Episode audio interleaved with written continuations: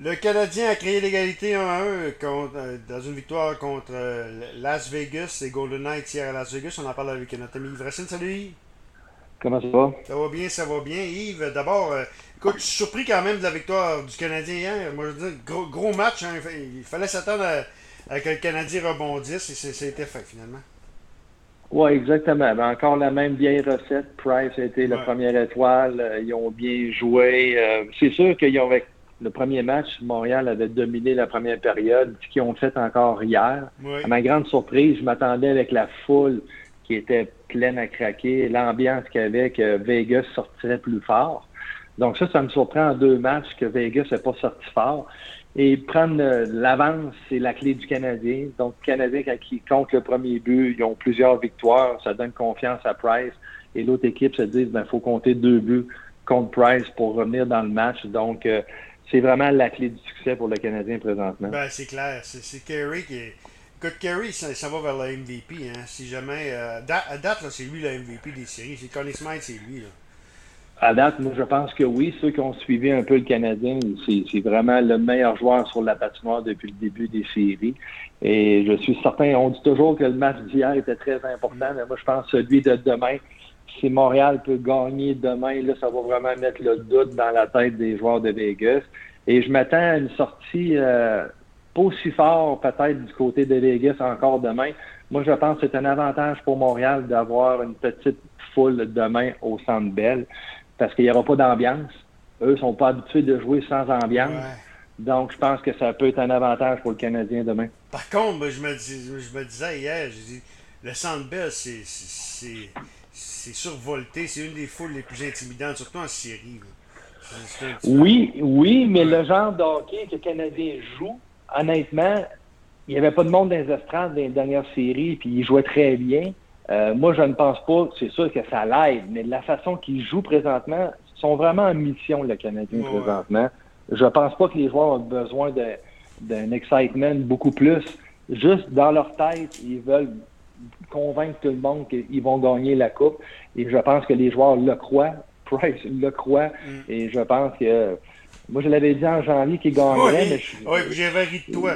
J'y crois pas encore, là. Je, je crois pas ben, encore, mais, mais déjà là, c'est déjà très beau ce qu'ils ont fait. Quoi qu'il arrive, c'est déjà très, très bon.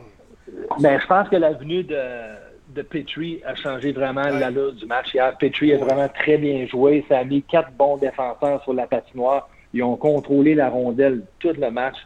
Peut-être 10-15 dernières minutes du match que là, Vegas a, mis beaucoup de pression, mais les deux premières périodes, les défenseurs du Canadien ont contrôlé le jeu avec la rondelle. Et je pense que c'est la clé. Et le retour de Petrie va aider grandement. Mais il faut, faut, dire aussi, euh, Yves, que euh, tout le monde est, est, à la bonne chaise aussi. C'est ça que ça fait. Avec Exactement. Sur une question de chance, là, les blessures ont été quand même épargnées à date pour Montréal. Euh, c'est ceux qui ont perdu leur centre numéro 1 hier, Vegas, ça a paru. Mm. Ils ont fait jouer Roy sur le premier trio, ils ont retourné sur le troisième trio. Donc, euh, c'est encore là, c'est un avantage que le Canadien doit profiter euh, demain lors du prochain match. Dis-moi, si on parle un peu de Corey Perry, quel leader, hein?